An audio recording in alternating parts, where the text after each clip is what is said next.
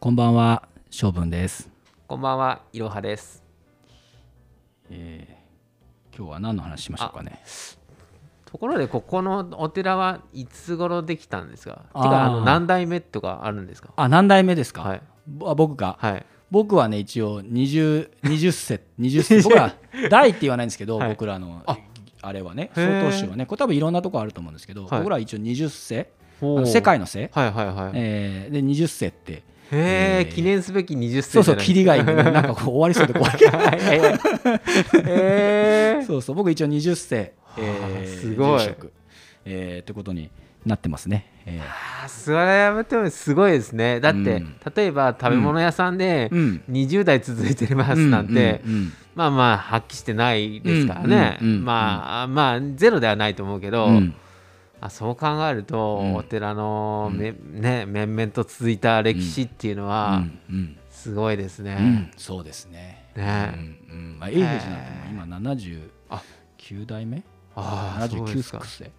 あ世じゃあ永平永平寺も「せ」って言うんですね。うん言います。世って言います。だから多分曹洞宗。はい。禅宗って言ったら言っちゃっていいのかな？はい。臨済もそうかもしれないけど、うんうんあのは世って言いますね。なんとか大っていうところもはい。ありますけどね。天台宗とかそんなふうにはなんとか大小あのほんほん2代3代5代とかいうところもあるけど。うん曹洞宗はもう世はあはあはあな何何世15世とか、はいはいはい。20世とかそんな感じうんで僕ら言ってるんで、うん。でもまああのー当然ずっとこう脈々当然脈々とは続いてるんですけど、はい。あのーもちろんいろんな時代があるので、うんはい。あのーうちはねあのーえっと時代としてははい室町の末ぐらいはい。一応文明の5年って言われてるんで1473年西暦でいうと、はいはいだからまあ室町の末ぐらいにあの創建されたっていうことに。一応あのなってます。でまあでもともとは、はい多分そんなお寺っていうか、はい。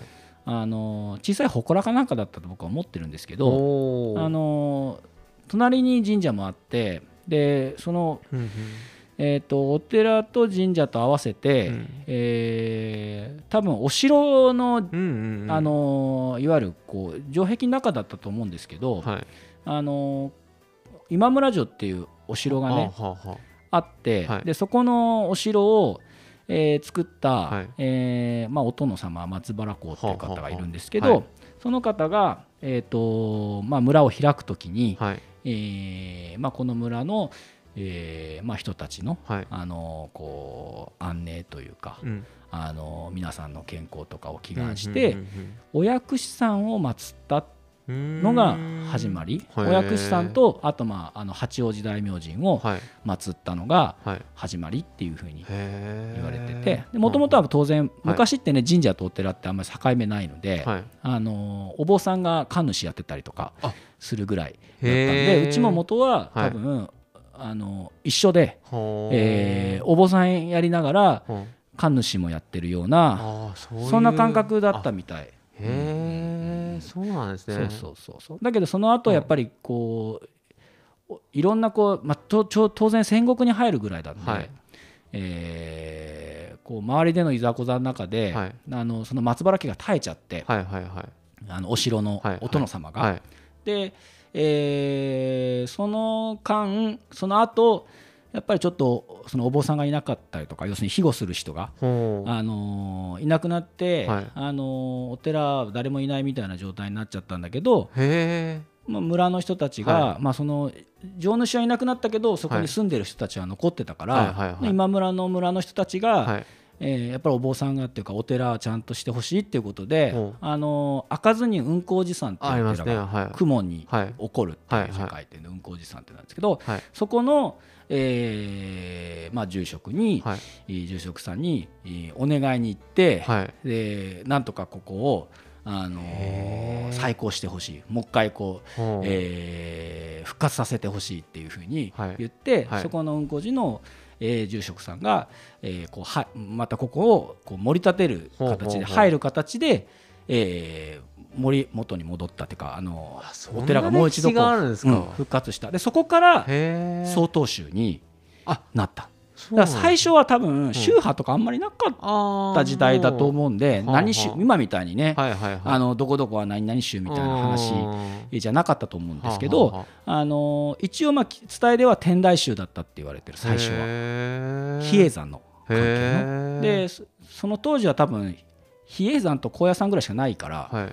だからまあほとんどが多分比叡山天台系だと思うんですけどへそーこからあの曹洞宗に、はえーなってそこから20代続いてるってことです。あああそうなんでうん。だすかからその前もなんか56あるんですね。代あるらしいんですけど全部入れるとまあ2 5 6代ってことなんですけどはあの一応曹洞宗としては20世っていうふうに聞いてますね。すごい。そういう歴史があるんですね。うんうんうん、結構ねお、うん。あのありますよ、あのー今だとねなんかこの宗派が変わるってうんえらいことですけど、はあの時代はやっぱりいろんな浮き沈みあが当然ね、うん。歴史の長い時間の中でうん。起こってるので、あのー仏教も、まあ、それこそ日本史の話じゃないですけど、うん。あの新しい宗派とはい。古くからの宗派と、あのいくつかこう時代によって分かれてるのでうん。で森流行りみたいなのははい。当然ありますから、あ。のその時にはい。変わっている、えー宗派が途中で変わっているお寺っていうのは結構多いと思いますね。そう。そう瀬戸はねそはい。の雲光寺山っていうお寺、うん開かずのお寺がうん。すごく、うん。えーとまあ、勢力を誇っていた時代があって、なんか幕府のね、うん。ちょっと僕もあんまり詳しくはないんですけど、はい。なんかその直直径じゃないけど直眼寺みたいなあのちょっとこうやほう今今でいうところの役所的な役目を担ってたみたいであの今でもねなんか賽銭箱に葵の御門が徳川家の門が、あるんですか？うん、入ってる。はあ。確かそうだったと思うんだけどああるんですよ。結構本当になんかね由緒あって。で昔はあそこにもう、うん何十人と小僧さんが修行してて、はい。そこからやっぱりみんなこう立派になってっては独り立ちする時にあのいろんなおところところでお寺を開いていったりとかしているので、あのーどれぐらいあるのかな？30ぐらいは30か40ぐらいは、うん。そのいわゆる、えー子供寺みたいなほうほうほう。雲光寺の直系のお寺みたいなのがあの各地にこの辺だけじゃなくて。で瀬戸はだからそううん。近いんで、はいあの結構珍しいんですけどこの地方では、うん。半分以上お寺集まると半分以上が曹洞宗になる、ああそうなんですうんうねん。なんか雲光寺さん僕行ったことないんですけどうん。開かずのまあいや僕僕からすると山の方ってうん感じでうんうん。なんかこうなんてい今で言ったらなんかちょっとこう奥奥のね方っていうまあ感じが。田舎っていう言葉がいいかどうかわかんないですけど、うん。ちょっとねね山の方っていうことですね。ねそんな感じがして。そうだから多分昔はねあっちの方が栄えてたんだと思いますよ、へえ。今でこそ瀬戸っていうと西の方がね、はい。あの開いていはいはいはいはい。るけど、あの東の方の方が中心だからはあはどっちかってこっちはもう本当多分何もないあのあむしろ田舎だあなるほど。変わるもんですねそういうのって。変わる変わる変わる。でも歴史はやっぱりそういうふうにあるっていうのはまた面白いですね。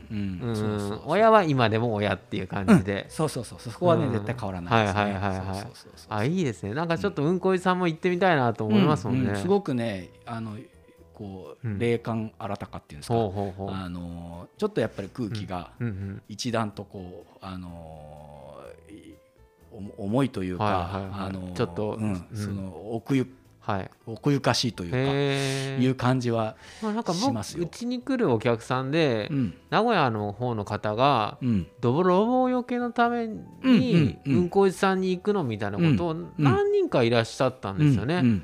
そんだけ有名なんですか、うんそうですね。あそこで昇空山昇空山神って言ってはい。あのー泥棒よけのはい。神様みたいな仏様みたいなのが。あの全国的にも珍しいと思います。ああのいろんなのあるじゃないですか。こう、はいいろんな魔除けみたいなね。あの火の神様、水の神様みたいな、はいあのーそんなのいっぱいいっぱいありますけど、はいあの泥棒よけの神様っていうのは仏様っていうのは結構全国的にも珍しくって、うん。だから結構この尾張三河のあたり皆さん、あの昔は結構こぞって、はい。あのー来てたみたいですよ。面白いですね。うん。そうそう。だから今でもやっぱりね、そこ行く、はあはあ。えーまあ、大祭じゃなくてもいろんなお札とかをもらう受けれるから、あのーすごい。うん。なんかこれをそれはなんかね、はい。まあそれ話し出すと長くなっちゃうんでまた何かの機会に本当ですか？ゆっくり。ちょっとそこまた今度掘り下げてください、ちょっと興味が湧いてきました、うんうんそうそう。あそこでも東海自然歩道はいはいはが通ってるから、はいはいはいあの岩屋堂の方、いらしいですよね、うんから通じるみたいなね。そうそう通じるから、はいはい。あの山結構歩いてる人が、えーいるみたいなんで、はい。まあ、山歩きに、はい。えー寄って行かれても、いいですね、うん、いいのかなと思いますのでね、はいじゃあ今日はこの辺で、はい、また来週。はい。また来週。